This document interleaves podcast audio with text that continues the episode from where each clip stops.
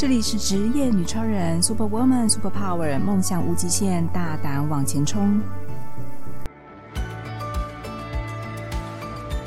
这里是职业女超人，Super Woman，Super Power，梦想无极限，大胆往前冲。我是主持人方糖。这集呢，我想跟大家分享我在上一周刚好完成了十天的台湾中南部徒步旅行之旅。所以我在这一集想要马上跟大家分享一下我在这个徒步的过程当中有一些心得跟感受。不知道大家有没有注意到这几年可能因为疫情的影响，有越来越多人开始走出户外，透过徒步环岛，甚至到海外去走西班牙朝圣之旅。有许多人呢开始用另外一种方式让自己与大自然更加亲近。在过去，其实我已经有攀登百岳，还有跑过马拉松的经验了。所以每一年年底，我都会透过这样的方式，让自己在新的一年展开一个新的挑战。所以在今年的年底，我就选择用徒步践行的方式，让自己去体验一下这样的徒步旅程，也让自己去适应一下徒步旅游的感受。这一次，我所选择是从台中火车站走到台南火车站。将近一百五十二公里。但因为我是第一次徒步旅游，所以我先从小挑战开始。因为如果整个徒步环岛大概要走一个多月的时间，那我这次先用十天的小旅行来进行台中火车站到台南火车站的这样的距离。我本来相信自己会有这样的能力，应该可以在一个礼拜左右达到一百公里以上的远程徒步。可是可惜，因为这次我没有完全准备好，身上的背包的负重太重。鞋子也穿得不太对，所以呢，我最后是一边坐火车一边走路，每天大概走个二十公里左右，最后呢，完成了大概是六十公里左右，台中到台南这样的一个远程的徒步暖身之旅。在这个徒步的过程当中呢，我有录一小段我在徒步旅程中的一些心得感想，所以在这一段录音的过程，因为我已经累得不想拿出行李，翻出麦克风来录音。所以我是直接拿着手机边走边录。你可以在我接下来这段录音当中听到旁边有很多杂音，这些杂音可能包含了火车的声音、马路碎石子的声音，还有鸟叫声，甚至是旁边有汽机车骑过的声音。我本来想说重新录制一段录音的档案，让大家能够听清楚我说话的声音，但是我觉得用这一段原汁原味的实况呈现给大家。也许更可以让大家感受到我在徒步的过程当中，我身边周围的环境给我的一些感受，所以我还是把这一段徒步的过程当中的录音，让大家去听听看，感受一下我在当下的心境哦。一起来听听看接下来的这一段录音吧。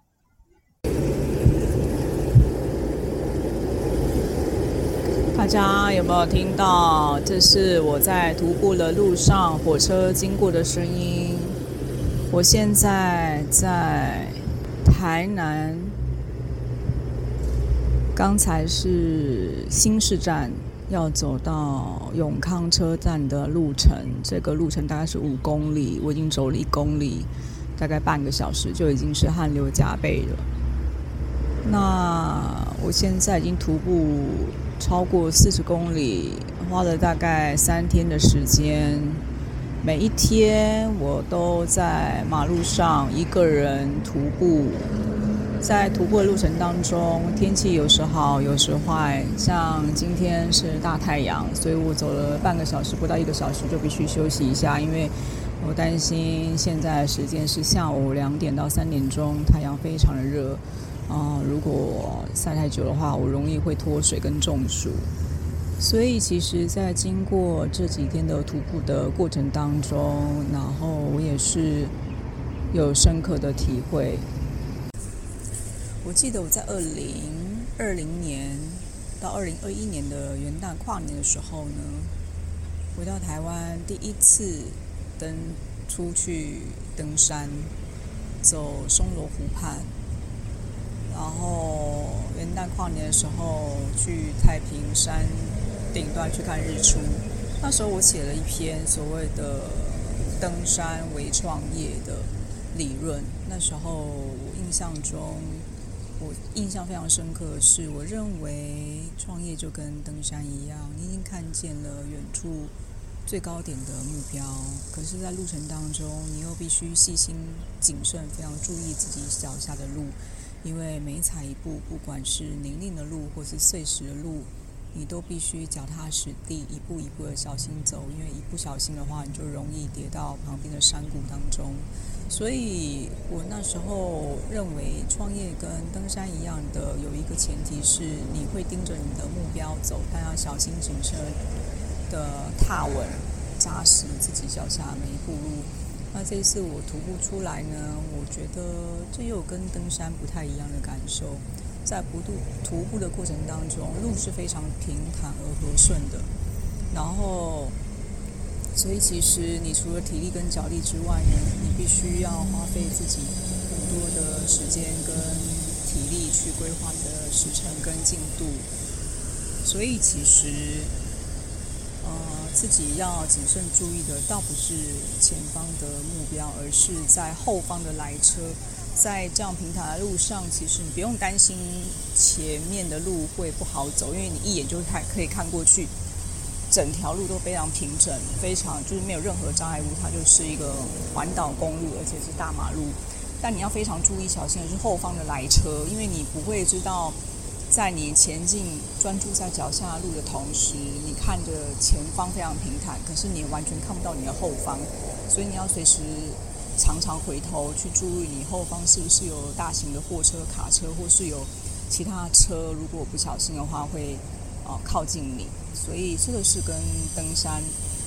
啊、这两种不一样的运动蛮不一样的一个地方。那我认为在创业路途当中，我们除了刚才所提到的登山理论是往前专注在你脚下每一步路，小心做好你的创业规划之外。有时候创业到一半的路途当中，像我最近遇到了几个正在创业的姐妹们，已经创业了三年、五年、六年了，她们也必须要停下脚步，回头来去看过去他们这几年当中所做的每一个决策，或是做的每个过程，以及犯的一些错误，甚至必须要重新来校对调整，才有办法继续往下再往前进，再往前走下一步路。那这个也是。在创业路途当中，我们除了往前看，也要往后去回望跟回顾，并去检讨、去了解、去注意，是不是有过去我们没有注意到的细节？也许在前方的道路上面会遇到同样的问题，那我们可以在前面行走的路上的时候，可以特别去回避，或是特别去注意跟小心。比如说，我在这两三天的徒步的过程当中，我之前却忽略了徒步这件事情是非常耗。脚力这件事，所以我竟然忘了带护膝。然后，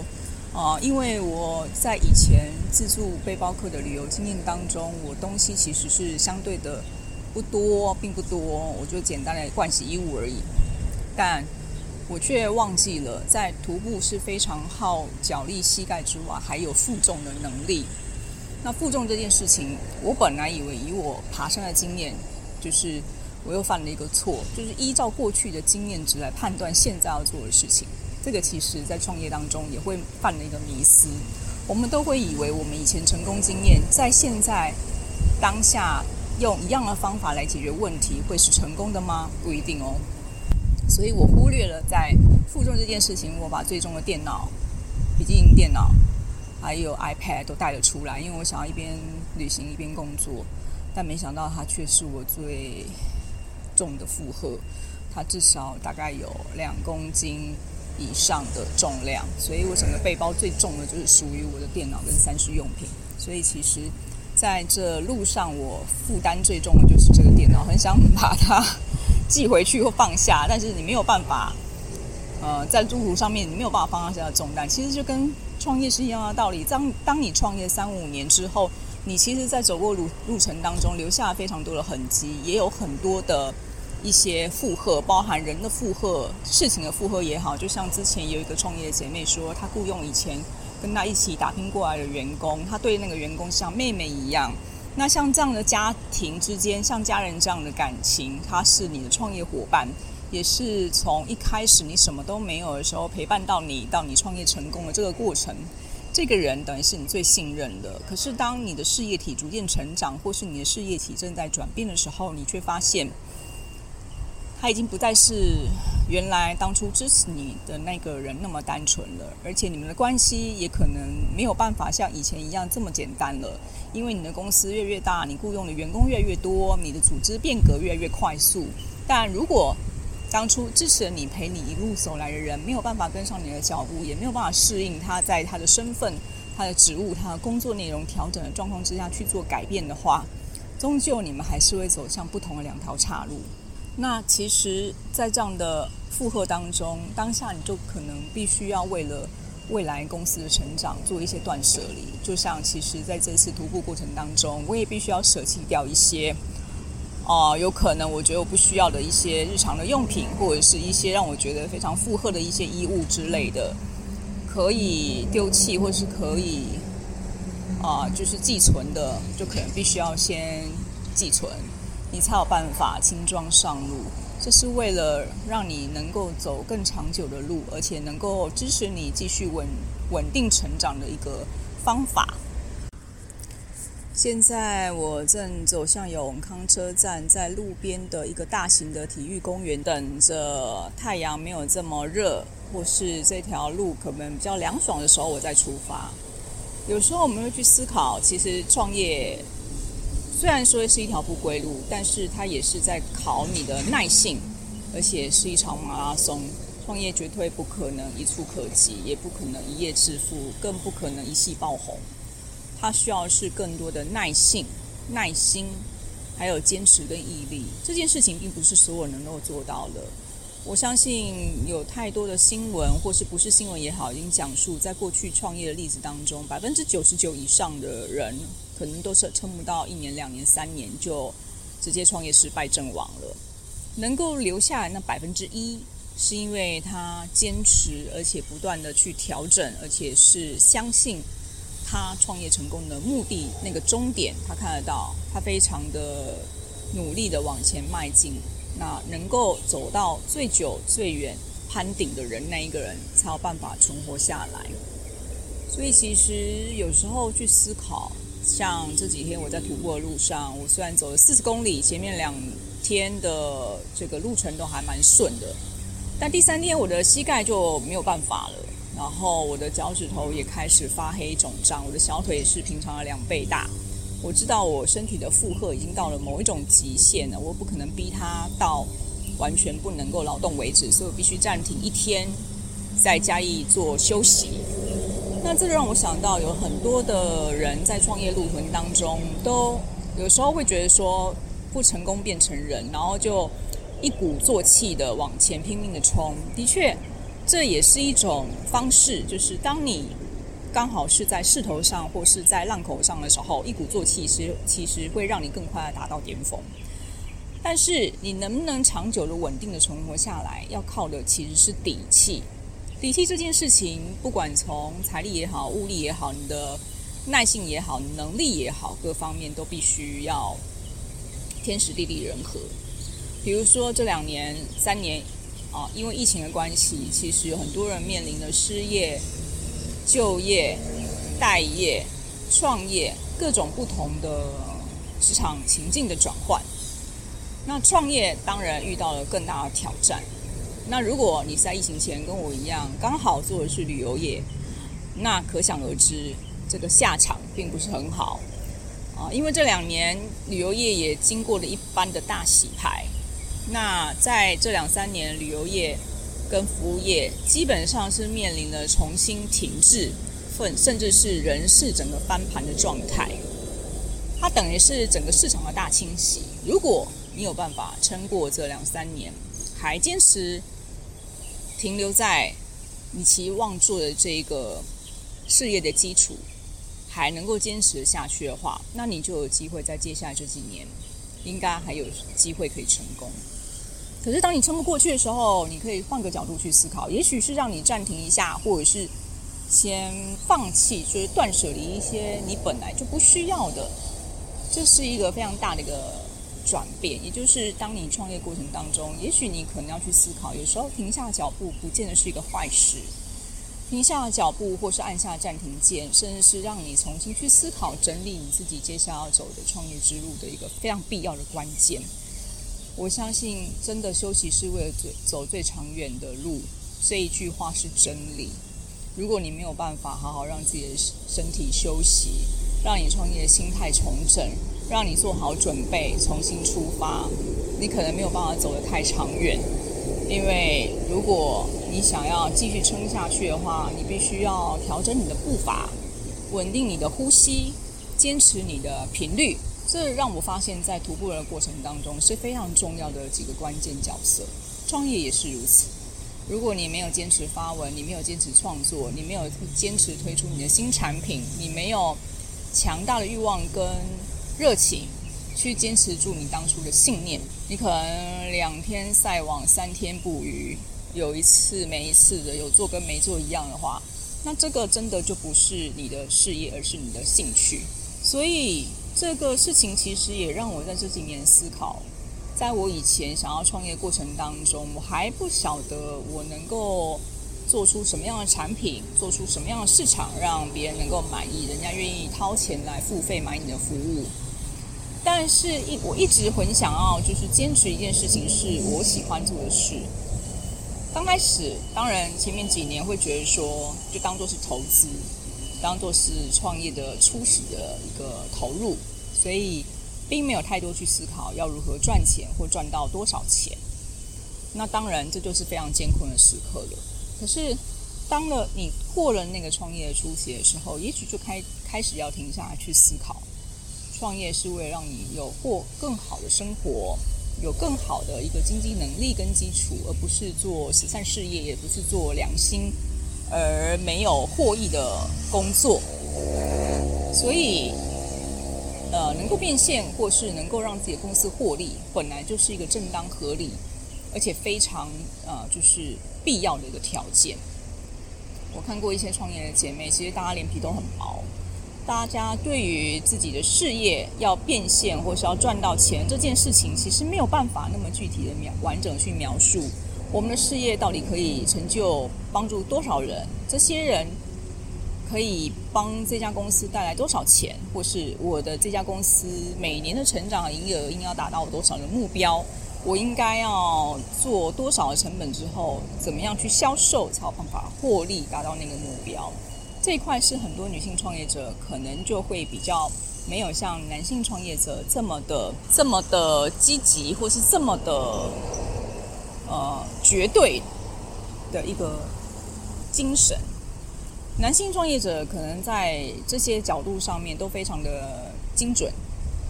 啊，或者是说他们的数字或者他们的逻辑都非常的清楚，